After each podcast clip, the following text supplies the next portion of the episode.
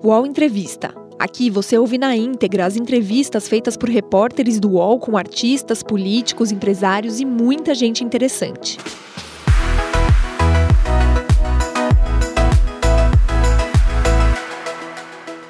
O Anderson de Oliveira é doutor em epidemiologia pela Universidade Federal do Rio Grande do Sul e tem mais de 20 anos de experiência na área, 15 deles dedicados ao Ministério da Saúde.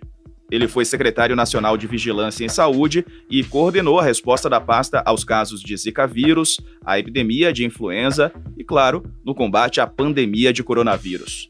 O desembarque do governo ocorreu oficialmente em maio de 2020, depois que Luiz Henrique Mandetta deixou o comando do ministério. O Anderson de Oliveira hoje é secretário de Serviços Integrados de Saúde do Supremo Tribunal Federal. Presta consultoria formal aos governos de São Paulo e de Pernambuco no combate à pandemia e sempre defendeu medidas de isolamento social, uso de máscaras, testagem e vacinação em massa. O ritmo de imunização no Brasil e o risco de uma terceira onda são os assuntos do UOL Entrevista de hoje, com o Anderson de Oliveira. Muito bom, tudo bom, doutor Anderson? Seja bem-vindo ao UOL Entrevista. Um ótimo dia para o senhor. Bom dia, muito obrigado. Obrigado pelo convite. Imagina. Vamos juntos aqui nessa entrevista comigo, os colunistas do UOL. Primeiro apresento você, Josias de Souza. Tudo bom, Josias? Bom dia. Tudo bom, muito bom dia, Diego. Um prazer estar aqui e agradeço a presença do Wanderson, vai valorizar muito aqui o nosso espaço. Você, Helena, tudo bom? Seja bem-vinda também. Um ótimo dia para você. Tudo bem. Tudo bem, Diego. Também estou muito feliz de estar aqui, porque é uma oportunidade incrível de falar com o Dr. Wanderson. Muito Perfeito. obrigada. Só esclarecendo, doutor, é, o Anderson ou o Wanderson, para a gente chegar aqui ao meio termo? Conta para a gente. Primeira pergunta vai ser essa. Minha mãe sempre me chamou de Wanderson, então a minha referência, o padrão ouro é mamãe. Mas o Mandetta sempre me chamou de Wanderson. Eu atendo os pois dois é. da mesma maneira. Então tá bom, então, vamos respeitar. Wanderson. Vamos respeitar, vamos respeitar a dona Oliveira, então. Doutor Wanderson, seja bem-vindo. Uma boa tarde para você. Bom, é, eu queria. Boa tarde, ó, bom dia para o senhor. Queria começar falando sobre a questão, a alteração em relação ao kit Covid, porque o Ministério da Saúde, depois de uma insistência ali, uma insistência enorme, não é? Contrariando todas as entidades de saúde, mudou aquela classificação da cloroquina e do chamado kit Covid, não é? Não mais orientando esses medicamentos. Como é que o senhor observou essa mudança? Enfim, é, veio tarde, né?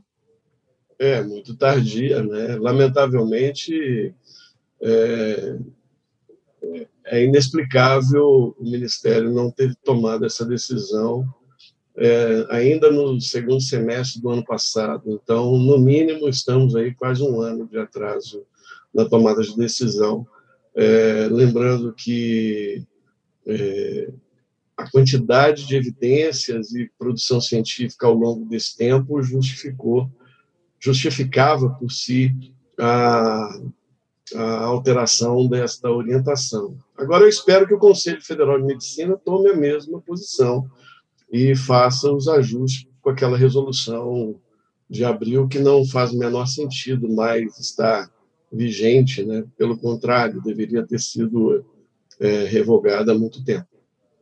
O Anderson dá a impressão de que essa propaganda que foi feita da hidroxicloroquina e desses medicamentos assemelhados, inclusive pelo presidente da República, isso estimulou muita gente a desafiar o vírus de peito aberto, né? É, como um não maricas, para usar a expressão do presidente, isso pode ter agravado, em alguma medida, é, o quadro da pandemia no Brasil. Né? É, aqui, é, que efeito você atribui a essa defesa que o governo brasileiro fez durante tanto tempo? Estamos é, chegando à conclusão aqui de que a revisão chega com um ano de atraso. Que efeito teve isso sobre a pandemia? Elevou o número de mortos? Com certeza, elevou o número de mortes, ou seja, influenciou epidemiologicamente na transmissão, é, seja por, por uma compreensão errônea de que havia um instrumento é, de saúde pública, coisa que não, não fazia o menor sentido, é, mas principalmente eu acho que tem que se levar em consideração as pessoas, os conflitos de interesse de muitos que defenderam o uso dessa, desta medida é, e que possivelmente muito provavelmente, incorreram em falhas graves, inclusive os médicos que prescreveram, porque no próprio na resolução do Conselho Federal de Medicina, Josias, está muito claro que para prescrever a cloroquina deveria se descartar as outras viroses. Então, como o diagnóstico não é possível ser clínico, ou seja, o médico não tem uma bola de cristal e fala assim, ah, isso aqui é uma gripe, isso aqui é Covid. Ele deveria estar fazendo testagem de todos, além, obviamente, de coletar um termo circunstanciado de, de esclarecimento, de, de, de que a pessoa estava ciente dos riscos e tudo mais. A maior parte desses profissionais não fez isso, não fez isso. E hoje, nos Estados Unidos, estão começando ações judiciais de famílias que foram vítimas destas medidas. Então, é, é, é, o Ministério deveria dar mais transparência para aquilo que ele fez, é, eu acho, de forma muito sutil, apenas para a CPI. Né? Isso deveria estar sendo publicizado pelo próprio Ministério. Falar, olha, realmente o kit não funciona, estamos retirando todas as orientações. Isso não aconteceu. Então, para a maior parte das pessoas, está livre. Né? Tem um, eh, se me permite uma pergunta adicional, só para é, manter nesse tema. Por que que lá na origem, é, os senhores, quando estavam na gestão do Mandetta, recomendaram o uso da cloroquina para casos graves como um, um, um lenitivo quase, né? Para esses casos uhum. graves. Agora, a minha dúvida é por que, que não acionaram, já na origem, já na gestão Mandetta, a Conitec, para que ela fizesse uma, um trabalho de análise sobre esses medicamentos, para ver qual, qual seria a utilidade ou não? Quer dizer, é, introduziu-se esse, esse medicamento no SUS, ainda que só para os casos graves, e não se acionou um mecanismo que existia ali, esse, esse Conitec, essa Conitec estava lá no Ministério. Né? Por que, que não houve essa, essa preocupação? Josias, eu, o Denizar, que é o secretário de Ciência e Tecnologia, nós éramos membros da, da própria Conitec. Então, nós estávamos levantando as evidências, fizemos um trabalho junto ao doutor Marcos Vinícius Lacerda, que é pesquisador e infectologista do Instituto de Medicina Tropical e da Fiocruz do Amazonas. É, ele apresentou para a gente os estudos que eles estavam desenvolvendo, fazendo uma análise de segurança, que não era de, de, de não era uma análise de, de, de eficácia, mas principalmente segurança, comparando doses diferentes em casos graves. Esse estudo estava em curso. Fizemos algumas reuniões com o comitê, com o grupo ad hoc de especialistas para poder entender o que havia. Agora, naquele momento não tinha evidência suficiente e havia uma pressão é, política e uma pressão é, social, eu diria, é, por uma solução. Então, naquele momento, o que nós fizemos é como nós não temos elementos para refutar o uso de uma forma muito veemente, tampouco temos elementos para é, indicar este uso, uma vez que a cloroquina é um medicamento que é utilizado no programa de malária e, e a hidroxicloroquina é utilizada no programa de artrites reumatoides, então, é, lúpus eritematoso. Então, você já tinha esse uso desse medicamento. E, e então, nós fizemos isso iríamos, o caminho, o encaminhamento deste trabalho seria levar para a Conitec, mas para ir para a Conitec, teríamos que ter um conjunto de evidências um pouco mais robusto. E naquele momento nós não tínhamos, não, não havia possibilidade de se fazer. Nós discutimos isso enquanto membros da Conitec, mas não levamos isso para pautar na Conitec, é, dada essas limitações. E isso geraria muito mais debates é, e não sairia do lugar. Então, a gente estava juntando evidências seja para. Obviamente, Josias, nós não somos contrários à cloroquina, é um excelente medicamento para malária e para artrite reumatoide.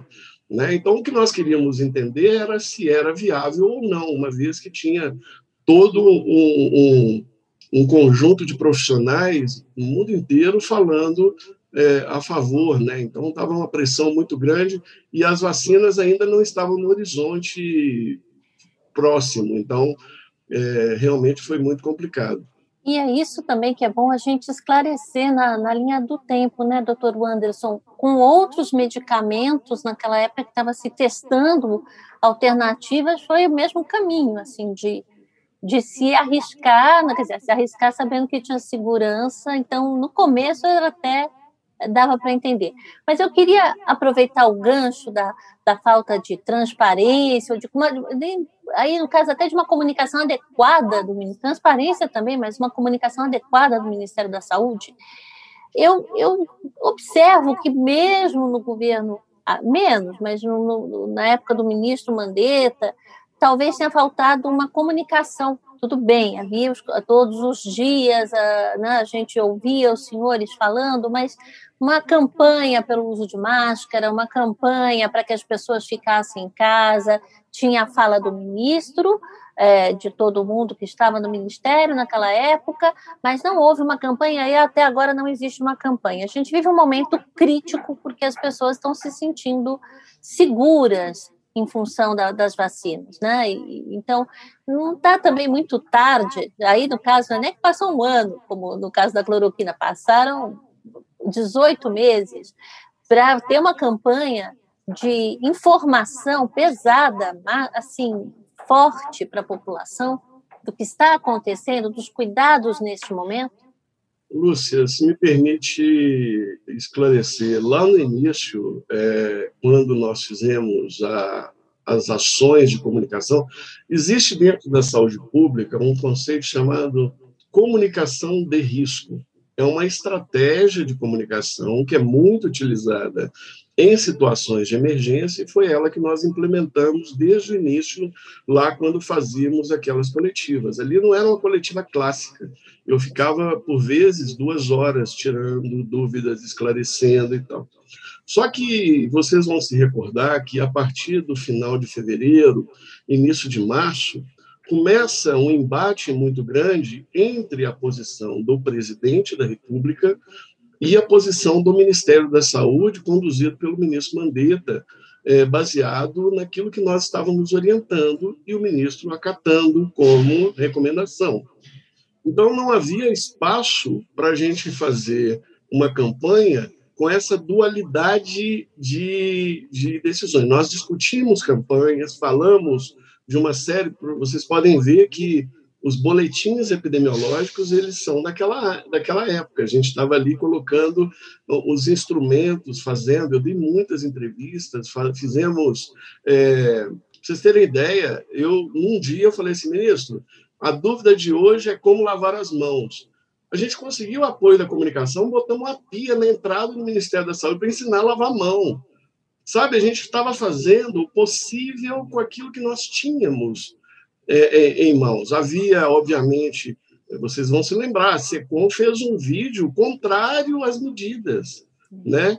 Ela fez um vídeo contrário às medidas. Então, nós não tínhamos espaço, apesar de todo o esforço do ministro Mandetta, ele foi um guerreiro ali, tentando encontrar caminhos para poder fazer, e nós não tínhamos espaço, não havia apoio da, da, nem da Casa Civil, nem do, do, da própria presidência da República, para dar essa transparência, porque ficava parecendo que a gente estava desautorizando o presidente da República. Então, isso gerou um, um, um, um mal-estar, um desconforto muito grande, e vocês vão se lembrar que dia 15 de abril chegou um ponto que eu pedi exoneração. Eu falei, ó, oh, vou sair, eu não aguento mais, eu estou já de, de, de, no limite da minha paciência. E, e Mandetta falou, não, você não vai sair tal. E quando nós fizemos ali a última coletiva. Então, foi, foi um, um, um período emblemático da nossa história e, lamentavelmente,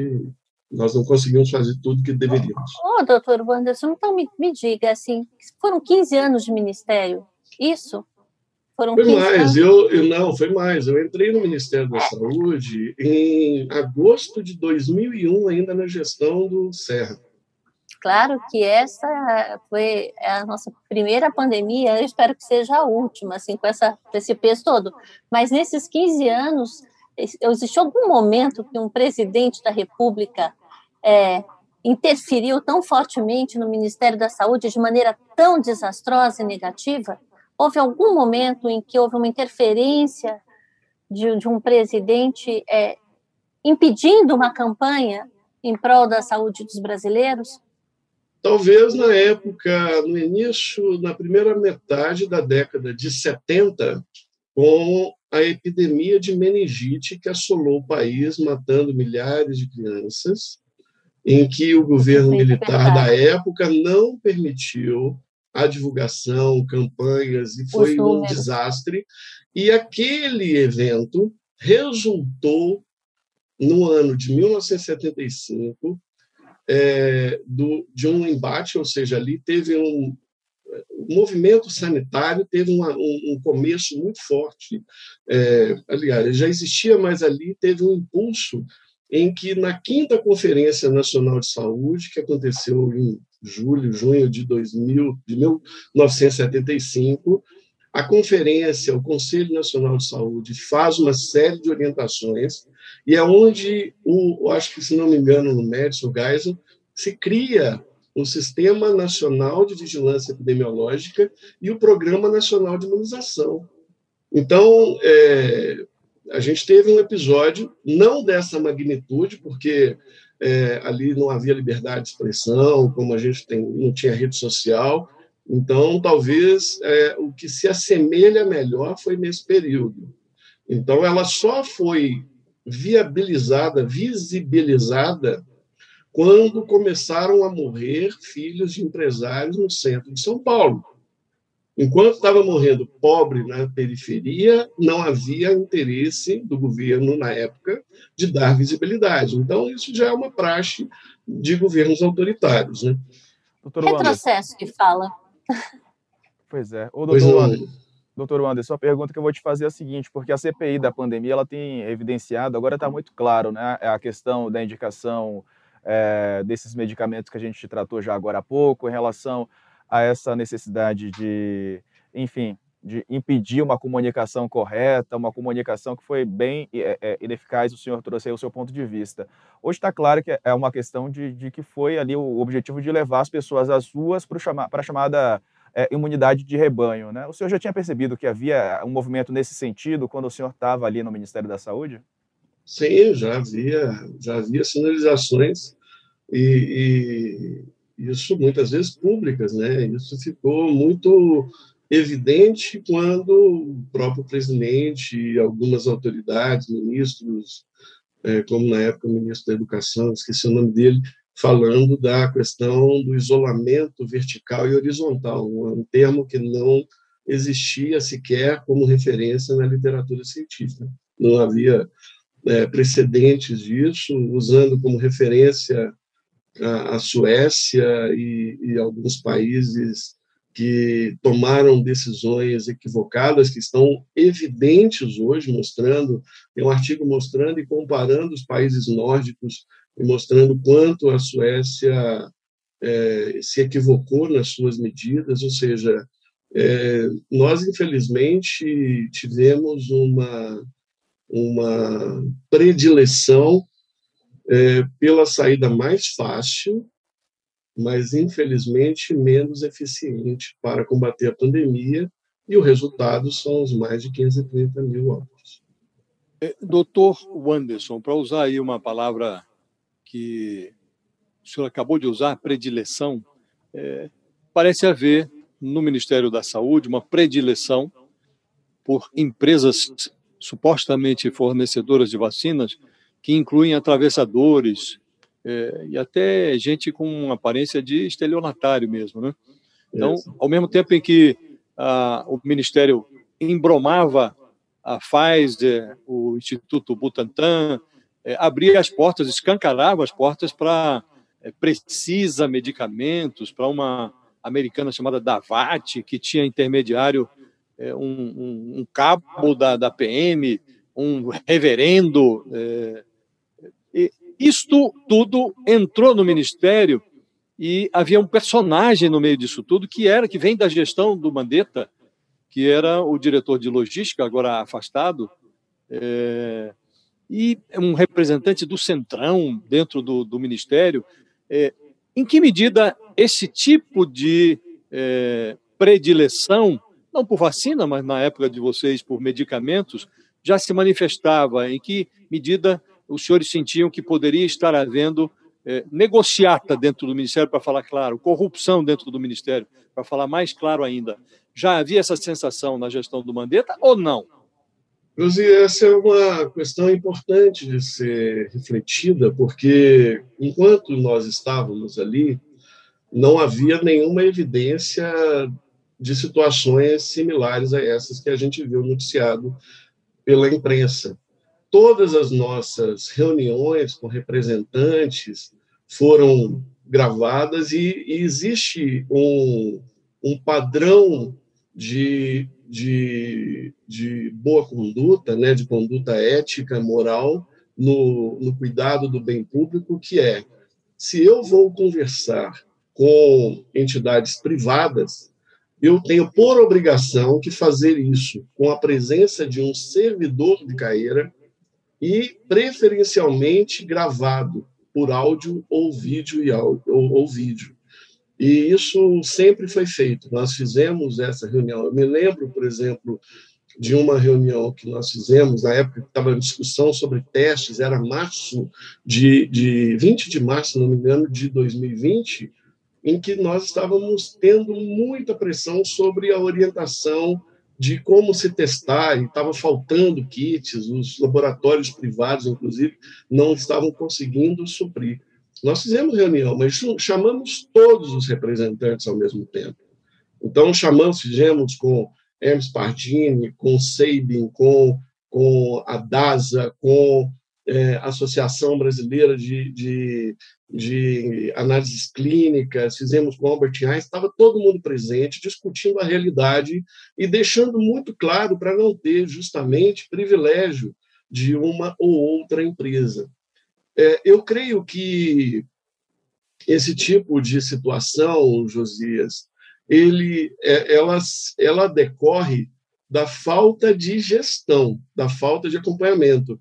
Isso sempre aconteceu. Por exemplo, quando eu assumi a Secretaria de Vigilância e Saúde, é, havia sido distribuído mais de mil caminhonetes, mais de mil caminhonetes para enfrentamento da dengue e que haviam mais de cinco listas diferentes de distribuição de, de, de, de partidos, de deputados e tal. Eu gastei quase seis meses para poder organizar esse processo.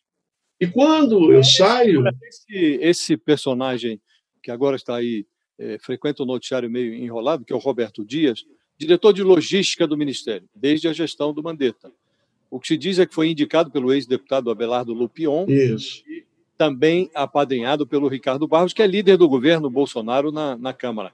Este personagem, ele é, tinha que tipo de comportamento na gestão Mandetta? Ele não tinha, é, não, não pairava sobre ele nenhuma dúvida?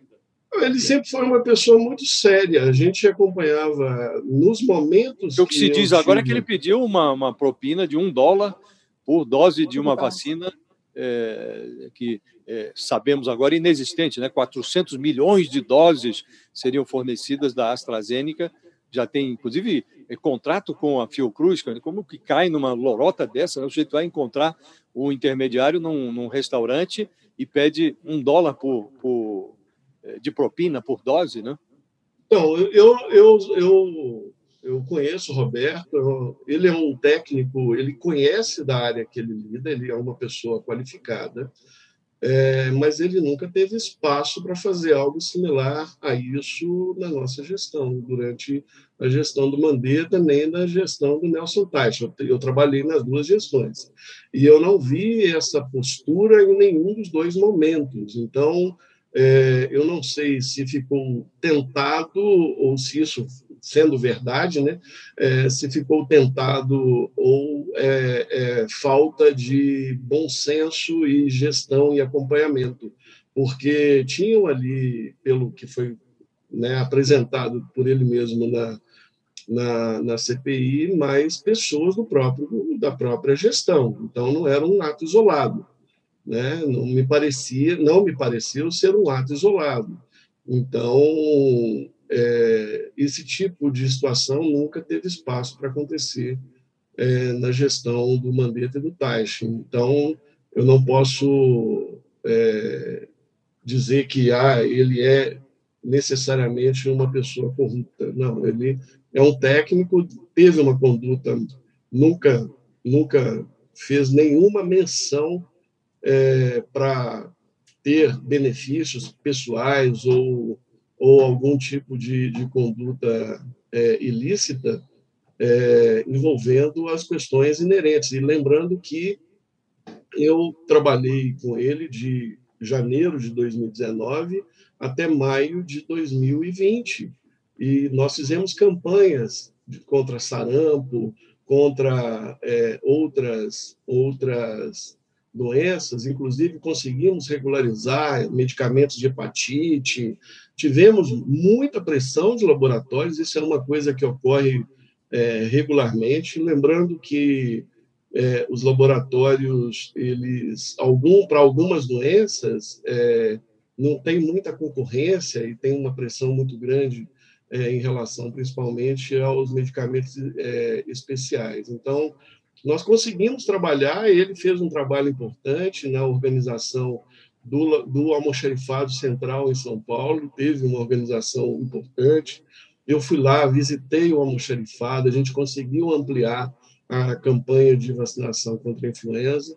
E, sinceramente, eu fiquei muito desapontado com aquilo que vi pela imprensa e desejo que se esclareça completamente e se responsabilize quem de direito. Né?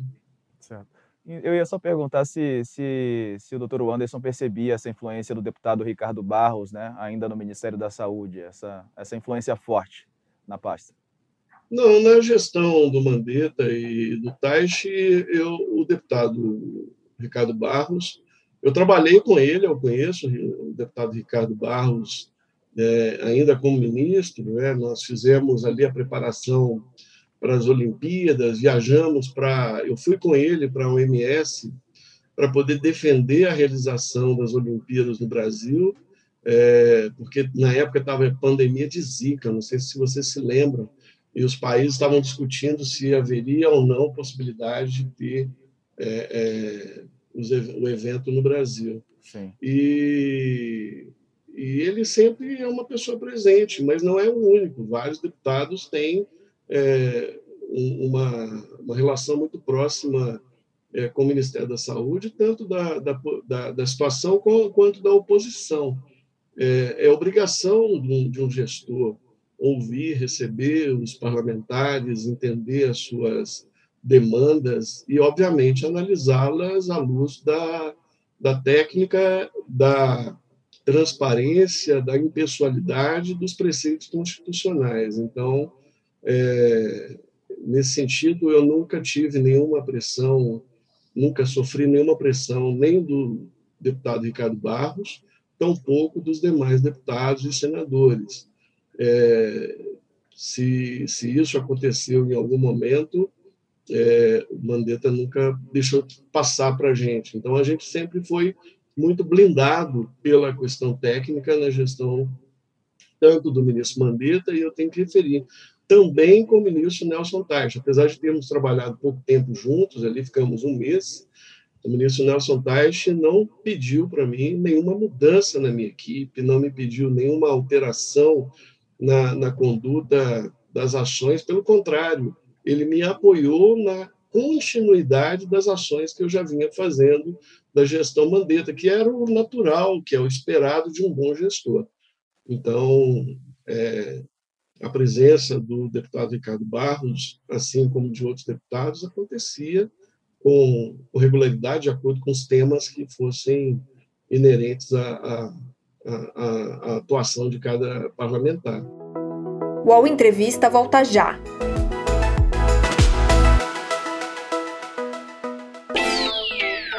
Posse de Bola é o podcast semanal do All Sport sobre futebol. Às segundas e sextas-feiras, eu, Eduardo Tironi, converso com Juca Kifuri, Mauro César Pereira e Arnaldo Ribeiro sobre o que há de mais importante no esporte favorito do país. Você pode ouvir o Posse de Bola e outros programas do UOL em uol.com.br podcasts, no YouTube e também nas principais plataformas de distribuição de podcasts. Doutor Anderson, é, o senhor está citando dois ministros médicos, né? E agora nós temos também um ministro médico. É, e eu queria saber qual é a sua avaliação da gestão neste, da, da, neste momento, na pasta, nesse momento atual da pandemia, que parece um momento crítico, né? Parece, as pessoas estão com uma ilusão aí de que as coisas estão muito bem, obrigada, e talvez não estejam tanto. Onde estão os acertos ou os erros? Qual é a sua visão da, da, da pasta no momento atual? Bom, é fato que eu não conheço o ministro Queiroga, não, não tenho nenhuma relação, ele nunca me ligou, não, não conheço, nunca conversei com ele, não tenho nenhuma relação com ele. Mas é fato que a sua entrada trouxe internamente para dentro do ministério um pouco mais de equilíbrio, um pouco mais de, de ouvidos. Né? Os técnicos estavam, muitos reclamavam para mim que não tinha nenhum ambiente de debate, de, de, de discussão e tudo mais.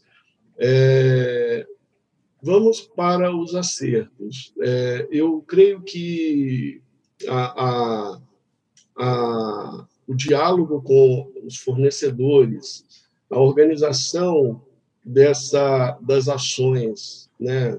foi criada uma secretaria nova. Eu tenho críticas em relação à criação de uma secretaria. Para mim não havia necessidade, mas foi criada uma secretaria nova, colocada uma pessoa técnica também, é, que é uma médica lá do Mato Grosso do Sul. Eu não a conheço também, mas ouvi, tive boas, boas, boas referências dela.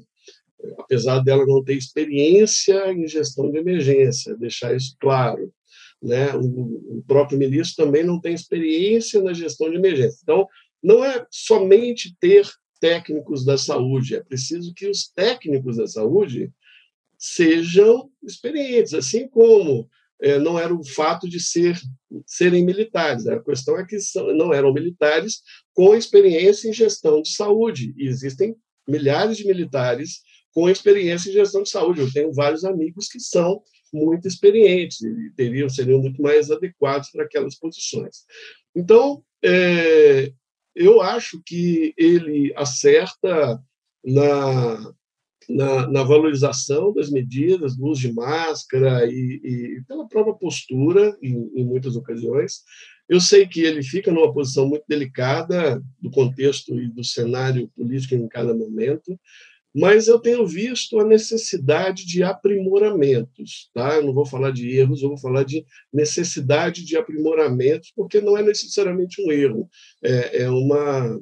Talvez seja inexperiência, seja uma não compreensão do momento. Exemplo, é, na medida que o ministro é, fala numa, numa reunião e isso vaza falando da questão da Coronavac, que a Coronavac teria menos eficácia e tal, e se discutiu a possibilidade de, de não utilização da, da vacina, já é um equívoco e uma falta de experiência em relação a, a compreensão epidemiológica do momento e até mesmo o papel das vacinas. Então, é o primeiro ponto.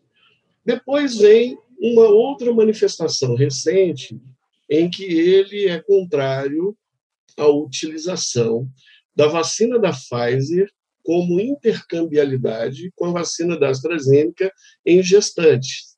Não tem o menor sentido você não utilizar a vacina da Pfizer tendo artigos e publicações. Foi feito um artigo recente mostrando que, se você usa Pfizer e Pfizer, primeira dose Pfizer, segunda dose Pfizer, é a melhor efetividade que existe, a melhor eficácia, a melhor, melhor resultado. Se você usa AstraZeneca e depois usa AstraZeneca, é o pior resultado. Então, considerando as questões inerentes que o próprio Ministério fala da recomendação de não uso da AstraZeneca em gestantes e tal, não faz, na minha opinião, sentido não utilizar a Pfizer nas gestantes que já tomaram AstraZeneca, porque elas estão desprotegidas e vão permanecer desprotegidas até o final da gestação. Então não me faz, não não é, não faz sentido. E aí talvez seja quem ele está ouvindo. Quem ele está ouvindo não necessariamente tem experiência em vacinologia, não tem experiência é, nessa questão. Então, é, está melhor, mas está longe do ideal. Eu não entendi uma, uma observação que o senhor fez, e como eu não entendi, eu vou perguntar para que não fique dúvida. O senhor dizia que é, AstraZeneca primeira dose AstraZeneca segunda dose é, produz o pior resultado possível. O senhor está se referindo ao resultado na vacinação das grávidas, é isso? Das grávidas, exato. E, e Não na população em geral, né? Não, foi feita uma análise é, é, comparando essa questão da intercambialidade. Se a gente tivesse vacina suficiente, é, a tendência seria a gente fazer uma composição, uma estratégia é, com intercambialidade entre tipos de vacina diferentes para aumentar a, a produção de anticorpos neutralizantes. Isso seria o ideal. E foi feito um estudo comparando a Pfizer e a AstraZeneca. Então, isso vale para as duas, tá? comparando as duas. Não foi colocado Janssen, não foi colocado Coronavac. E, e, eu falo das grávidas porque as grávidas está contraindicada o, o uso da AstraZeneca.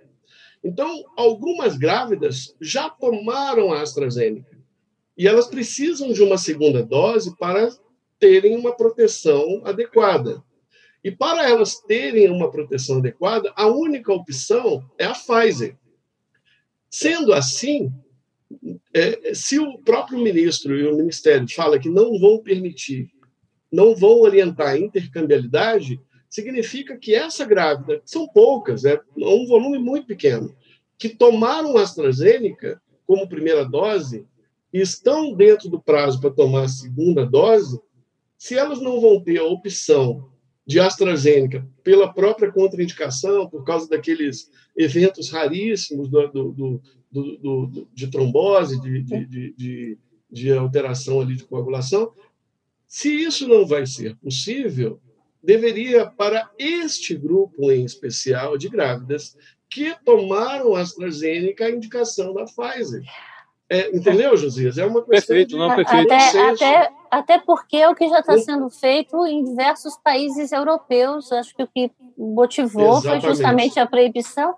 E se não me falha, até foi a comparação com Pfizer, porque em muitos deles era AstraZeneca e Pfizer as vacinas que estavam sendo aplicadas, não, não havia opção de Janssen e, nem de outro. Exatamente, é? exatamente. Então, e talvez no futuro a gente descubra que essa composição as melhores é, os sejam melhores mais combos. Né? adequadas, é, seja um combo melhor, uma combinação mais eficiente. Ah, não quer dizer, se me permita deixar bem claro, a AstraZeneca é uma excelente vacina, tá? Ela é excelente, ela produz um níveis de, de anticorpos de proteção com a segunda dose elevadíssimo, mais de 80, 90% em algumas condições. Então, não é que ela seja a pior. O que eu disse foi, comparado com a Pfizer, a combinação de primeira dose AstraZeneca, segunda dose AstraZeneca, foi pior do que Pfizer e Pfizer. E também foi pior do que Pfizer e AstraZeneca ou AstraZeneca e Pfizer. Então, esse estudo demonstrou que a intercambialidade ela é vantajosa para a produção de anticorpos neutralizantes. É, lá eles já estão até nesse momento de ver qual dá primeiro. Se primeiro é Pfizer e depois Astra, e, ou se é Astra e depois Pfizer. Aí eu, tenho uma pergunta que eu estou tentada, está todo mundo ali angustiado, com razão, com o ritmo da nossa vacinação, e a gente também já está vendo lá fora países que estão programando o reforço no segundo ano, né? Porque parece que a gente vai ter que tomar e, e, também temos, não temos estudos de vida real ainda para saber exatamente é, quanto tempo dura essa imunidade, imunidade conferida por essas vacinas? É a vida real que vai mostrar quanto tempo a vacina da Astra, Coronavac, Pfizer, quanto tempo dura o efeito. A gente está atrasado nessa. Qual é o, o embrólio que pode acontecer no final do ano que vem, quando a gente pode estar tá ainda terminando a vacinação da população, primeira a imunização completa com uma dose Janssen ou duas, e a gente já tiver que está dando outra. A gente corre o risco de um, de um gap, corre um risco de é, pessoas começarem a ter ser infectadas apesar de vacinadas por essa falta de programação. Alguém já está falando nisso no país? Bom, Lúcia, o risco de, de, de, infecção com a introdução da Delta é, nos obriga a repensar a estratégia como um todo. Né? Então, é, deixa eu tentar explicar. Primeiro, quando você toma uma dose de uma vacina ou duas doses da, da, de uma vacina, você está produzindo uma, um, uma proteção muito mais eficiente do que a própria infecção, tá? Então, por que que se deve tomar a vacina independente de ter tomado, de ter ficado doente pelo COVID? É porque a, a, o espectro clínico da doença é muito amplo. Você tem pessoas que ficaram doentes, infectadas e não tiveram sinais e sintomas. Essas pessoas que tiveram quadros leves, que dá 84% de quem pegou Covid, de uma população, essas pessoas possivelmente é, não desenvolveram anticorpos em é, um nível de proteção, para deixar mais claro, um nível de proteção é, suficiente e prolongado, diferente daquelas que tiveram quadros graves. Aqueles que tiveram quadros gravíssimos e saíram da, da, da, saíram ilesos ali, se recuperaram, né? às vezes alguém tem alguma sequela e tal, mas que se recuperaram, potencialmente essas pessoas tiveram cargas virais muito elevadas e uma exacerbação muito grande do sistema imunológico. Então, a gente está falando de questões diferentes. Quando a gente fala espectro, é como se fosse cores diferentes. Assim, eu tenho uma corzinha mais clara e uma cor mais escura. Esses que estão na cor mais escura, talvez tenham desenvolvido uma proteção duradoura para a vida toda, nós não sabemos ainda. Agora, aqueles que são a maioria, que tiveram quadros leves, o risco de reinfecção ele é muito elevado. Ele chega, em algumas variantes, a 60% de possibilidade de pegar novamente a Covid. Isso é muito, é muito grande porque muda a nossa compreensão de imunidade coletiva.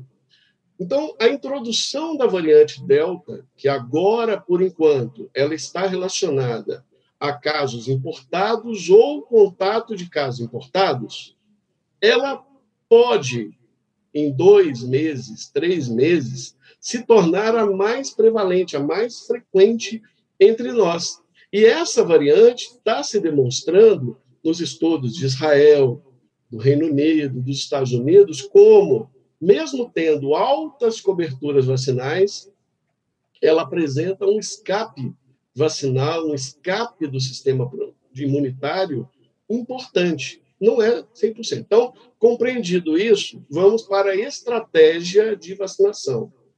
Quando eu estava no Ministério da Saúde, não só como secretário, lembrando, eu trabalhei no Ministério desde 2001, então, eu participei, fui coordenador de doenças transmissíveis, fui coordenador de emergência de saúde pública, eu trabalhei em várias áreas e participei de vários, é, várias emergências, pandemia de H1N1, planejamento de campanhas. Quando você vai vacinar o ano que vem, você tem que começar desde junho do ano anterior a fazer o planejamento do ano que vem. Então, a primeira coisa é isso. Então, nós já estamos atrasados em não fazer esse planejamento e colocar num horizonte a vacinação. É fato que no ano que vem teremos que ter. É, aí eu não sei necessariamente se o que a gente vai chamar é de reforço ou um novo esquema vacinal. Não está muito claro para mim isso ainda. Por quê? Porque, a depender da vacina e da estratégia, eu vou ter que fazer um, pode ser uma dose de reforço. Essa dose de reforço, ela é como se fosse assim, olha, eu estou aumentando a minha capacidade de proteção, estou me tornando um pouquinho mais forte por mais algum tempo. Nós não sabemos ainda é, o nível de anticorpos protetores dessas vacinas com um ano, porque as primeiras vacinas que foram aplicadas em comunidade foi em 20 de dezembro do ano passado.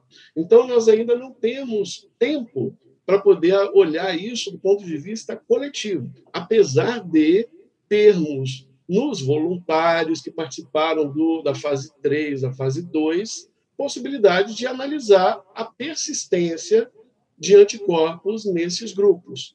Aí entra um detalhe importante, desculpa estar sendo tão prolixo aqui, tão detalhista. É, existe um, um cuidado que é o seguinte: muitas pessoas estão fazendo, tomaram a vacina e estão fazendo testes para ver se tem anticorpos neutralizantes.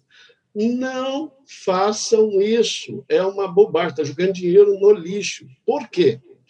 Porque o, o, a avaliação da, dos anticorpos neutralizantes que são realizados pelas, pela indústria e pela pesquisa não estão disponíveis em laboratórios comerciais. Os testes que os laboratórios comerciais fazem geralmente são para analisar os anticorpos de capsídeo, ou seja, da cápsula do, do vírus. Enquanto que, para avaliar a verdadeira proteção, tem que ser testes para detecção de anticorpos contra a proteína spike, que é aquela proteína que faz a entrada do vírus na célula. Isso é um.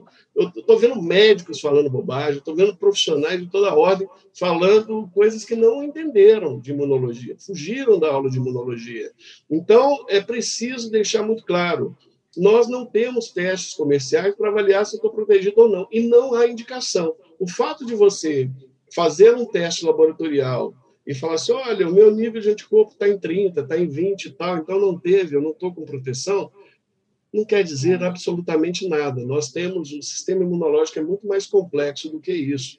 Então, não percam o seu dinheiro, vacine-se e use máscara. Não tem outra. Nós não Mas, temos ainda uma saída para isso, não temos uma resposta dessa, muito clara. Dentro dessa complexidade, eh, Anderson, nós estamos vivendo agora uma situação. É, que parece ser de transição, mas ao mesmo tempo não há clareza quanto a que tipo de transição nós estamos vivendo. Que a nossa vacinação, embora lenta, ela avança, avança lentamente e parece, ou pelo menos na aparência, surte efeito, né? porque vai caindo o número de ocupação de, de, de leitos nos hospitais, é, embora ainda muito alto, o número de mortos por dia também está é, seguindo um viés de, de baixa, e simultaneamente começam a chegar pela televisão imagens do exterior de gente já dispensando o uso de máscara nos Estados Unidos, na Europa, eventos esportivos já com lotação. É, isso, essa combinação das duas coisas, o efeito da vacinação no Brasil, ainda que é, incipiente, e essas imagens que chegam de fora, pode dar uma falsa impressão de, de que nós podemos já liberar o uso de máscara, que podemos já relaxar, não há mais tanta necessidade de distanciamento. Receia que possa haver esse efeito? É, eu, na verdade, eu acho que não pode, não. Ele dá essa. É, na verdade, é, é afirma, é uma, na minha opinião, é um. Já está acontecendo. É um, já está acontecendo. Josias, é, eu estudo epidemias há mais de 20 anos, eu trabalho com isso há muitos anos, fiz meu doutorado e meu mestrado sobre emergências e, e dei consultoria para a OMS, trabalhei com a OPAS, ajudei e venho ajudando há muitos anos sobre isso. Eu gosto desse tema. Nós nunca vivemos uma situação tão complexa quanto esta na história. Então, não há precedente na história da humanidade de uma situação em que eu tenha tantas vacinas diferentes, com tecnologias diferentes e com características diferentes, e uma doença com uma, uma velocidade de adaptabilidade tão grande quanto essa que a gente está vendo. Então, na medida que a gente olha para o exterior, que primeiro, eles foram afetados primeiro né? A Itália, Estados Unidos tiveram casos antes do Brasil, do hemisfério sul. Então, o correto, o adequado, deveria ser olharmos para os nossos pares. Então, como que está a Argentina, como que está o Chile, como que está a África do Sul, como que está a Austrália, como que está a Nova Zelândia, porque estes países estão abaixo do Equador e estão, neste momento, no inverno. É fato que uma epidemia como esta não apresenta padrões sazonais clássicos. Isso é notório. No entanto, há uma influência importante do ecossistema, da, da do clima, da, do, do, do, da temperatura na transmissão de doenças respiratórias. E esse vírus não foge desse padrão. O que nós estamos vendo agora é uma redução porque nós estávamos em patamares muito elevados. Mas se você observar, nós ainda estamos em patamares muito elevados, apesar de ter caído. Nós estamos, é, nesta semana, o, o, Estado, eu fiz esse cálculo aqui para conversar com vocês, o Estado que tem, é, na semana é, 28, que é agora, essa que nós estamos, é a semana epidemiológica 28. É, nós estamos com o menor, a menor incidência é, observada. Aliás, o Brasil está com 39 casos para cada 100 mil habitantes. Só que a gente tem que lembrar o seguinte: quando eu pego o número de testes que eu realizo e divido pelo número de casos que eu confirmei, a nossa razão, a proporção de testes em relação a casos, ela dá entre dois e três testes para cada caso confirmado. Estados Unidos é 40, Reino Unido 47, o Chile é 11, a Austrália chega a ser 500, a China é mais de mil. Ou seja, nós não estamos testando adequadamente. E o cenário que nós temos, ele é virtualmente favorável, mas na realidade ele não está representando muito bem a, a, a realidade. Então, é, não é não é seguro a gente olhar para o hemisfério norte, que agora está no verão, fizeram vacinação muito pra, mais intensa. Para falar bastante português, bastante claro, doutor Anderson, o que o senhor está dizendo agora aqui é a nossa estatística não está bem feita, porque nós testamos pouco, e nós corremos sérios riscos de ter mais problema pela frente se relaxarmos agora. Objetivamente, é isso que o senhor está dizendo. É isso. Em português, claro, é não estamos no momento de relaxar as medidas. Não é adequado, porque nós ainda estamos no inverno, que é o período mais propício, ou seja, se a gente quiser ter uma recrudescência muito veloz, este é o melhor momento para acontecer isso. Doutor, é, alguns estados, como o Rio de Janeiro, o senhor mencionou aí a variante Delta, que causa preocupação, não é à toa mas tem antecipado a aplicação da segunda dose, não é? A Fiocruz já se posicionou contra essa medida, eu queria ouvir o senhor também. É, essa é uma questão que tem me, também me deixado indignado, porque esse é um resultado de mais uma necessidade de aprimoramento do próprio programa de imunização nacional. Infelizmente, estamos sem coordenação no PNI, que a doutora Franciele saiu, uma excelente, uma perda imensa para o Programa Nacional de Imunização. A doutora Franciele foi colocada por mim ainda na minha gestão como coordenadora do PNI e era, eu diria, a última fronteira técnica que a gente tinha ali do ponto de vista do, do âmbito da gestão. E, e, estamos sem também diretor do departamento onde o PNI está vinculado, que é daquele senhor Laurício, que teve aí o seu nome vinculado à CPI, não entro no mérito. É, olhando para este momento, o que nós estamos vendo é que os municípios e estados eles estão sendo induzidos a fazer esta antecipação, muitos deles não estão fazendo porque querem, mas é porque o Ministério da Saúde colocou que as doses disponíveis lá elas estão carimbadas como D2. Qual que é o problema disso, pessoal? É, nós temos aí no próximo, até final de setembro, é, em torno de, de uma, previsão, uma previsão de chegada de cerca de 100 milhões de doses, alguma coisa assim, 80 milhões de 80 e poucos milhões de doses. Se isso acontecer, ou seja, se chegarem essas 80 milhões de doses, elas estão chegando dentro de um planejamento em que as doses estão planejadas para serem aplicadas no intervalo de três meses. O Reino Unido ele somente antecipou para é, o período menor depois que eles tinham vacina suficiente. Eles não fizeram isso quando não tinham vacina. Então, a medida é, é, de, de, de, distanciamento da, da, da primeira para a segunda dose, ela decorre pela falta de vacina. É óbvio isso.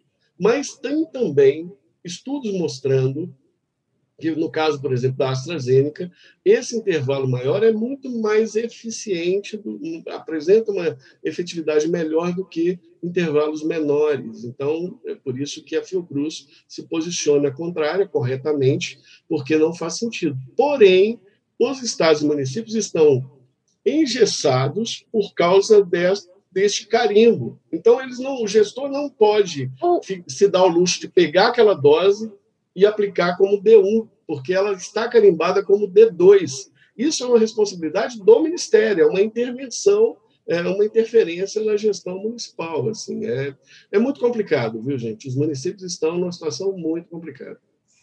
É, doutor Wanderson, eu vou fazer a pergunta que, que todo mundo faz, e, a gente escuta assim: ah, a situação vai melhorar, a pandemia vai passar, bem entre aspas, no final do ano, as pessoas vão poder curtir o Natal, o Ano Novo. a gente fala, não, vai ser só março do ano que vem. Parece um grande exercício de bola de cristal.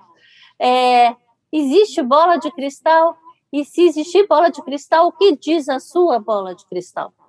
Bom, é, não existe bola de cristal, existe experiências passadas, porque nós já vivemos muitas epidemias, e, e uma epidemia, ela tem começo, meio e fim sempre. Ela não é um ato contínuo. É, ela vai, ela vai sumir. Falar que vai passar é a mesma coisa de falar os rios correm para o mar. É a mesma coisa. Vai passar.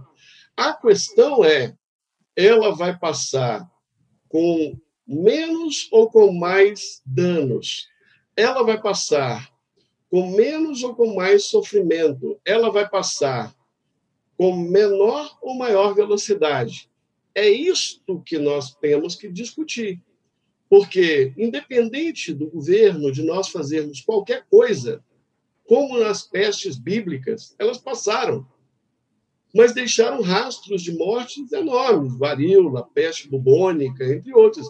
Não tinha medicamento, não tinha vacina. Então, é, depois de um tempo, sobrevivem aqueles que, que, que, que ou que não tiveram contato com a gente ou que realmente desenvolveram proteção.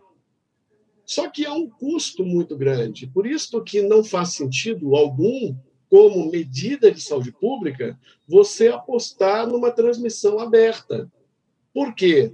Porque numa população grande, você tem é, riscos muito aumentados de pessoas que, mesmo sem nenhuma condição de risco, não tem diabetes, não tem hipertensão, a gente viu atletas morrendo pela Covid. Então, não é possível deixar isso ela circular naturalmente. Então, a minha previsão é, é, Lúcia, eu, eu vou aqui mencionar um amigo meu pessoal, doutor Cláudio Mairovitch, que foi diretor da Anvisa, foi meu diretor o Cláudio sempre falava o seguinte, assim, ele fala, então, uma fala dele que é o seguinte, nós, epidemiologistas, os epidemiologistas, ele fala que nem ele não é epidemiologista, mas ele é um epidemiologista mão cheia, os epidemiologistas só não são piores em previsão do que os economistas. Então, então eu, eu vou fazer, eu vou me apropriar dessa fala dele e, e corroboro o que nós conseguimos fazer é mais ou menos o que acontece com a questão da, da climatologia. Quando você abre um, um canal rural da vida e tal, você vê lá um agricultor, ele não faz um planejamento assim, ah, eu vou plantar hoje porque vai fazer, vai chover no dia 12 de dezembro, é exatamente o momento que a minha plantinha está crescendo e vai precisar de água não tem bola de cristal para esse tipo de coisa. Da mesma maneira, não há bola de cristal para a gente falar assim: ah, dezembro vai passar ou amanhã vai passar.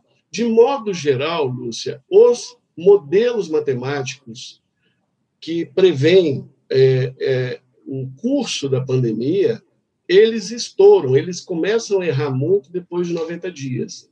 Então, o que eu posso dizer para vocês é que, baseado no cenário atual, baseado no cenário atual. Se nós mantivermos as medidas preventivas de uso de máscara, se a gente mantiver esse conjunto de medidas não farmacológicas, uso de álcool em gel, estava aqui fazendo a limpeza da minha mão, é, uso de máscara de boa qualidade, já tem máscaras mais acessíveis, de melhor qualidade. A gente precisa também rever essas orientações do, dos usos de máscara. Eu, vejo o pessoal do Observatório Covid lá da USP vários é, colegas fazendo muito corretamente observações sobre isso, mas precisa ter uma política pública para isso. Precisa ter comunicação, como mencionamos no início, e precisa ter recursos e, e orientação para a população. Nesse contexto, existem duas possibilidades. Uma, de que a variante Delta, na medida que ela já entrou no Brasil, ela começa a ganhar escala de reprodução, de transmissão, onde talvez, talvez em dois meses, então meados de setembro, outubro, tenhamos uma recrudescência muito exacerbada de casos, onde a gente começa a perceber mesmo o impacto da Delta na transmissão. Ou não, a gente pode também ter um cenário favorável, que é a Delta competindo com a variante Gama, que é a P1, essa brasileira, ela não ganha essa velocidade que foi observada em países com as outras variantes. Nós não sabemos isso direito. Né? A gente pode ter uma surpresa positiva. Então, para a gente não ficar dando sorte ao azar, vamos manter os leitos de UTI ainda abertos, vamos fazer uso de máscara, vamos fazer campanha, vamos acelerar a vacinação. Não basta, gente, vacinar 70% da população. Nós vamos precisar vacinar mais de 80%. E por isso eu tenho falado, tem que incluir os adolescentes nesta nesta campanha. Não é possível deixá-los de fora, porque é, apenas os menores de 11 anos de idade dá 16% da população. Então, quando eu junto 12 anos para cima, dá 83% da população. Eu tenho que vacinar todo mundo, então. Eu tenho que vacinar todo esse grupo para eu poder atingir a chamada imunidade coletiva, imunidade social, não é imunidade de rebanho. É isso. Quero agradecer muito ao doutor Anderson Oliveira por essa entrevista aqui para a gente no UOL. Obrigado, doutor Anderson. Até uma próxima. Eu agradeço, agradeço a, todos vocês, ao UOL, pela, pelo convite, agradeço a oportunidade de estar aqui falando com o Josias, que eu admiro tanto, Lúcia também admiro tanto, e, e a você, Diego, pela condução. É, pessoal, a minha mensagem final é: a gente, para termos um Natal seguro, temos que cobrar do governo que vacine todas as pessoas até final de outubro. Para isso, temos que ampliar a cobertura, o número de doses aplicadas por semana, para quase 11 milhões de doses por semana. Não adianta a gente falar assim: olha, hoje fizemos 2 milhões de doses e amanhã fazer 500. Eu tenho que fazer 11 milhões de doses de vacinas todas as semanas. Se nós fizermos isso, teremos capacidade de aproveitar as compras de final de ano, os comerciantes vão poder recuperar parte das perdas que tiveram e a gente vai poder fazer o mais importante, que é encontrar com as nossas famílias, nossos familiares e amigos e ter um Natal com muito mais confraternização, que ninguém aguenta mais essa situação que a gente está vivendo. Então, vamos fazer isso que a gente tem saída sim. Então, Lúcia,